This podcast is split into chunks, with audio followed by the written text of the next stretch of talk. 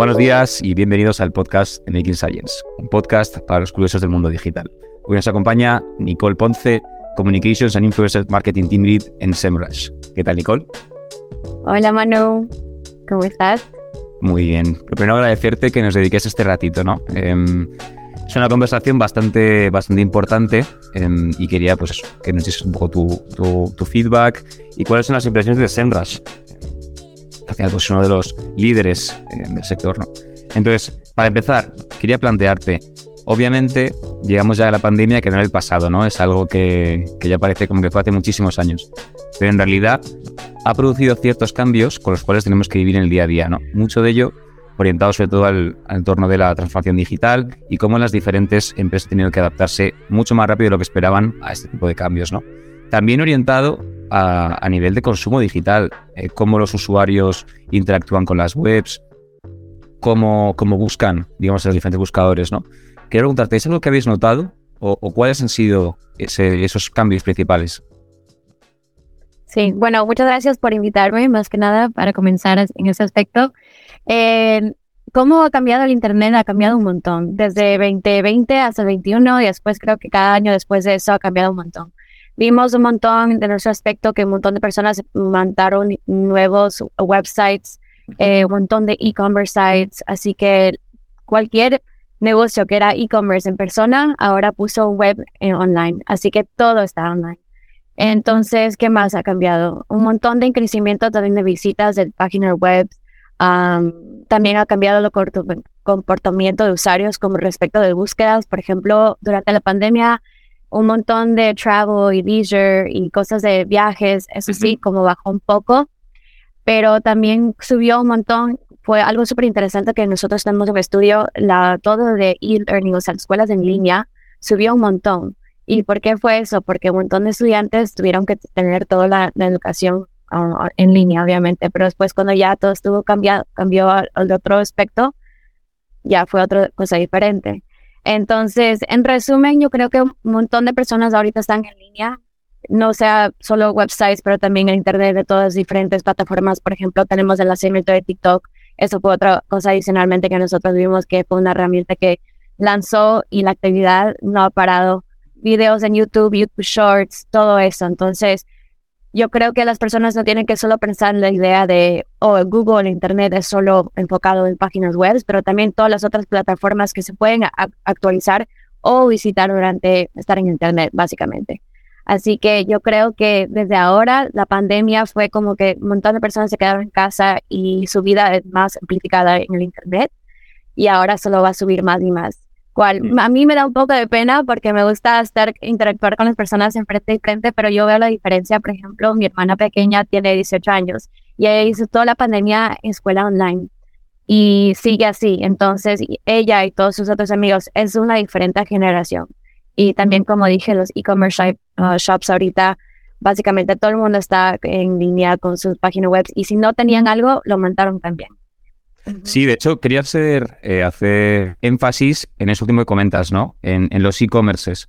Hoy entiendes, pues la gente iba, o la gran mayoría, pues iba y se compraba lo que quisiesen en la tienda, ¿no? Y cuando hubo ese ah. cierre generalizado, pues cada vez han empezado a confiar más en, estos e-commerce. ¿Qué podemos hacer a nivel SEO? ¿Por qué es tan importante de cara a si yo soy el dueño de un, de un e-commerce site, ¿no? A mejorar mis resultados.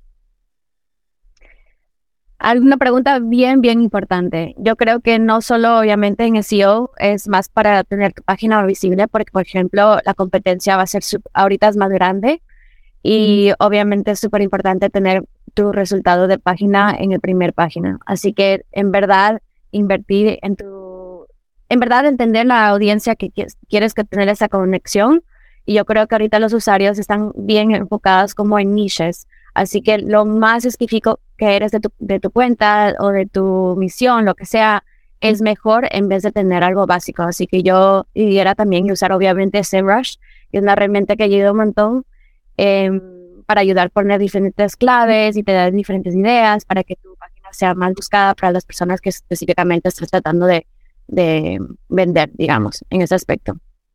Muy bien. ¿Y qué dirías digamos, de mm, estos e-commerces que a lo mejor que también tienen presencia física, ¿no? En el cual, pues obviamente ahora mismo el usuario, pues es un usuario que se espera em, ser, poder acudir a los diferentes medios. Al final es un usuario multicanal, ¿no? O omnicanal, digamos. Muchos de ellos, pues al final, pues deciden visitar nuestro e-commerce, nuestra web, de cara a informarse, eh, conseguir toda la información que necesitan y luego, pues potencialmente, a lo mejor finalizan la compra eh, de manera física o viceversa, ¿no? Em, ¿Cómo ha influenciado la parte de SEO local en este tipo de, clientes? Mm, una buena pregunta. Eh, yo creo que obviamente todavía todo sigue más específico directamente a, todo online, pero también cuando, por ejemplo, si tú entiendes tu, tu journey, cuando estás buscando algo en Internet, por ejemplo, Google Maps, uh, siempre va a buscar algo que esté más cerca a ti, porque como nosotros como personas que queremos comprar o buscar algo, siempre es nuestra conveniencia. Entonces, si puedo coger, por ejemplo, algo que puedo comprar en un minuto porque está al lado mío, en vez de esperar dos o tres días en Amazon que van a, vender, por ejemplo, por el delivery fee extra, lo que sea, obviamente voy a dar por mi, mi oferta que es mejor para mí misma, o sea, para mi resultado que yo quiero. Entonces, por eso yo creo que es algo, un detalle que es súper importante para las personas que piensan que no necesitan esa información. Es algo, un detalle tan pequeño que lo puede ayudar. Y también vimos que en Google um, salió como diferentes nuevas, por ejemplo, etiquetas que dice abajo en el Google Reviews, cuando pones tu nombre de tu shop, etcétera, si qué horas han afectado por, por COVID o si puedes o no hacer pick-up delivery, lo que sea, digamos que está cerrado. Digo ahorita más para personas, lugares de comida pero son detalles extras que las personas van a actualizar siendo, oh, este lugar en verdad quiere que yo entre internamente, no solo por el Internet. Así que yo creo que esos detalles son súper importantes para el SEO local. O sea, entiendo también que un poco la tendencia es intentar el facilitarle a ese consumidor al máximo posible que sea lo más convenientemente posible, ¿no? Em, Exactamente. de cara a, de cara a Google, ¿no? Em, algo que han sacado recientemente es el MUM, que es el Multitask Unified Model. Al final, lo que entiendo, que aquí pues eh, complementame, que, que, tampoco soy un experto, pero básicamente es un algoritmo que nos ayuda a pues, potenciar los motores de búsqueda. Eh, no solamente mediante el análisis de, del lenguaje en español, en inglés y hasta en 75 idiomas diferentes, sino también pues meter toda esa parte que comentábamos de mapas, de, imágenes, de audio, de vídeo, etc., dentro de ese, ese algoritmo. ¿Cuáles dirías que son los principales retos o oportunidades, según lo optimista que, seas, que presenta este Google MVM para las estrategias SEO? Em, a mí me encanta Google Mom, para quien no sepa qué exactamente es, yo soy súper fanática de las fotos. Entonces, para las personas que no sepan qué es Google Mom, puedes, por ejemplo, tomar una foto a algo y te, busca todas las búsquedas que es algo específico, no directamente, pero algo similar. Entonces, para e-commerce shops o algo similar, te ayuda un montón buscar específicamente, porque cuántas veces nosotros hemos querido comprar una, digamos, una camiseta que veo en la calle y digo, yo quiero comprar esa camiseta. Tomo esa foto y ahí me sale dónde puedo buscar. Entonces, ¿cómo puede SEO ayudar? Dando descripciones específicas a tus fotos. Si, por ejemplo, la imagen de AI de Google no está directamente conectada, pero la descripción que le pones a esa meta picture si conecta a lo que está buscando esta persona, ahí es otro lugar como puedes llegar a que esa persona venga a comprar tu, compra. Así que son diferentes tácticas atrás que pueden ayudar, pero obviamente también el, el Google Search, um, súper importante también, como vemos ahorita, ahorita estamos hablando con podcast, puede ser YouTube Review, lo que sea igual es súper importante y creo que un montón de personas y personas que hacen content marketing que se enfoquen que cuando estás ah, escribiendo algo específicamente para una página web, que escribas como hablas. Porque cuando alguien está buscando, no está escribiendo como, digamos, alguien sofísticamente lo va a escribir, ¿entiendes? Alguien está buscando algo en internet y dice, comprar pizza cerca de mí. Entonces, siempre entender que esas búsquedas son las específicamente las que van a salir más fáciles y más arriba. Entonces, eso ayuda un montón. Y también, obviamente, el voice search um, te ayuda también a salir un poco más arriba el voice search en ese aspecto. Sí, de hecho, me parece súper interesante. Has tocado dos puntos. Uno, em, digamos, la necesidad de enriquecer todo nuestro contenido a nivel audiovisual. Al final, pues es algo que todo el mundo a día de hoy espera, necesita y, y que le va a servir. Y luego también el reto de, que yo a nivel profesional, eh, que quiero hacer una estrategia de SEO, pues tenga en cuenta que efectivamente muchas de las búsquedas o lo que está evolucionando es que muchas de esas búsquedas van a venir por voz. Eh, un, pues un Alexa, ¿no? Eh, Exactamente. Al final, pues la manera de buscar cambia. Entonces, de venir trabajando de una manera hasta, hasta hoy, de repente, pues algo nuevo que tienes que tener en cuenta. ¿Cuáles dirías que es los principales desafíos ¿no? que, trae este tipo de, búsquedas de voz? Porque al final, pues también limita mucho la cantidad de, ofertantes a lo mejor que pueden exponer sus servicios. Si tú dices, em, comprar eh, camiseta o lo que sea, al final no tienes la capacidad de ver todo, sino efectivamente el que esté el primero es el que se va a llevar una gran cantidad del negocio. Sí, sí, sí, es verdad. Una buena, súper buena pregunta. Yo creo que por eso me encantan las herramientas de SEMrush y no estoy solo hablando porque, porque trabajo en SEMrush, pero en verdad te ayuda enfocar en detalles de las búsquedas search tags que no solo ayudan para cuando escribes o buscas por internet, pero también vocal. Entonces, puedes encontrar como un nicho de cómo esta palabra clave específicamente está buscada en internet o por móvil o por otros diferentes aspectos para que veas exactamente dónde deberías enfocarte el cambio de esa palabra clave para dónde están buscando las personas, en qué material, etcétera. Cuál es súper importante, obviamente, porque como exactamente como estabas diciendo ahorita, Mano, cuando alguien busca por Alexa es completamente diferente cuando algo busca en YouTube o igualmente cuando estoy escribiendo algo diferente es, es un formato diferente, entonces obviamente siempre quiere salir más arriba. Entonces, una estrategia obviamente de añadir y cómo cambiar diferentes aspectos en cómo escribirlo dependiendo en la, en la plataforma y usar herramientas como SEMrush y otros que te ayudan a dar esas claves. Otro salto que también me parece bastante interesante, que no sé si os estáis enfrentando actualmente, pero básicamente que está en la conversación de todos, ¿no? Que es pues esa, esa tendencia, ese camino hacia, hacia el metaverso.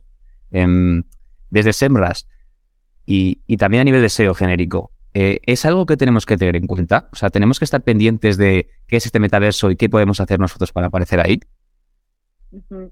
Bueno, no tengo muchos detalles del metaverso y no, no, puedo eh, poner un montón de, información en ese aspecto porque en verdad no me he metido nada eh, tan en detalle, pero yo creo que sí es algo que tenemos que tener en cuenta. Por ejemplo, ahorita cuando salió lo de ChatGPT, es algo súper grande y ahorita enseña que todo está cambiando a AI. Es una locura, pero es verdad. Entonces, yo ahorita, les, si quieres, yo les paso a ustedes también eh, una influencia que nosotros trabajamos, Aleira Soles hizo como un programa cómo usar ChatGPT para SEO, pero son como diferentes nuevos aspectos que deberíamos usar para nuestro beneficio, o sea, para que nuestro trabajo sea un poco más fácil, pero puede ser, algunas personas trajeron estas como pregunta y ahora me va a quitar sin trabajo, no vamos a tener a alguien que tenga que escribir para content marketing, lo que sea. Entonces, del metaverso no sé exactamente, yo creo que estamos en el, en el journey para llegar a un lugar en ese aspecto, pero cuándo será, no sé, pero yo creo que la, la idea aquí sería que es mejor estar informado, informada, de lo que está pasando, implementarlo durante el comienzo desde ahora para entender cómo es qué va a pasar después y después como, como se dice en inglés, roll with the flow para ver qué pasa, porque no podemos quedarnos atrás. Habrá que ver, ¿no? Genial, pues muchísimas gracias, Nicole. Eh, quería acabar esta, mm, esta entrevista o este podcast con, con una última reflexión, ¿no? Em, al final vosotros de Sempras pues sois pioneros a nivel de, deseo ¿no? y el, posicionamiento orgánico de las diferentes marcas. Y obviamente, pues ha habido mucho análisis eh, puesto de cara a pues, poder tener ciertas recomendaciones o básicamente el asegurarles a estas, a estas empresas pues, que se les va a poder encontrar básicamente. Y quería preguntarte, ¿cuál dirías tú que son las tres claves o los puntos principales que tenemos que tener en cuenta nosotros como, como empresa a nivel SEO y sobre todo SEMrush? ¿Cuáles son las tres claves para SEMrush? Mm, ok, yo les puedo dar tres, pero son bien amplias. Okay. También como, no SEMrush como una herramienta, pero SEMrush como piensa en el futuro, digamos. Eh, puedes ir a explorar, a nosotros nos encanta explorar nuevas ideas y siempre estamos enfocados en el futuro, cómo podemos ayudar a la gente que está ahorita trabajando en digital marketing, pero no eh, la generación ahorita, pero la que viene, en, o sea, la que viene también. Y también amplificar obviamente, amplificar tu página web, tu mensaje, tu voz, tus ideas, en todo aspecto. Lo puedes hacer con SEMrush, cual por eso es una, unas partes que me encanta un montón la, ser la herramienta, pero también mm, SEMrush y tal. Y verificar. Para nosotros nos encanta la data y obviamente con SEMrush nos ayuda a verificar toda la data, eh, qué es actual, qué no es actual, porque puedes tener una súper buena historia, pero si no tienes números para to back up your story, no tiene valor. Así que esas tres palabras puedo decirlas. Pues, Explorar, amplificar y verificar. Estupendo, muchísimas gracias Nicole. Súper interesante esta conversación. Eh, me queda agradecerte que nos dediques un ratito a hablar, para hablar de SEMrush y lo importante que es, obviamente, el optimizar y el trabajar de cara a que si un usuario nos necesita, nos pueda encontrar. Gracias, Nicole. Muchas gracias, Manu, y gracias por la invitación.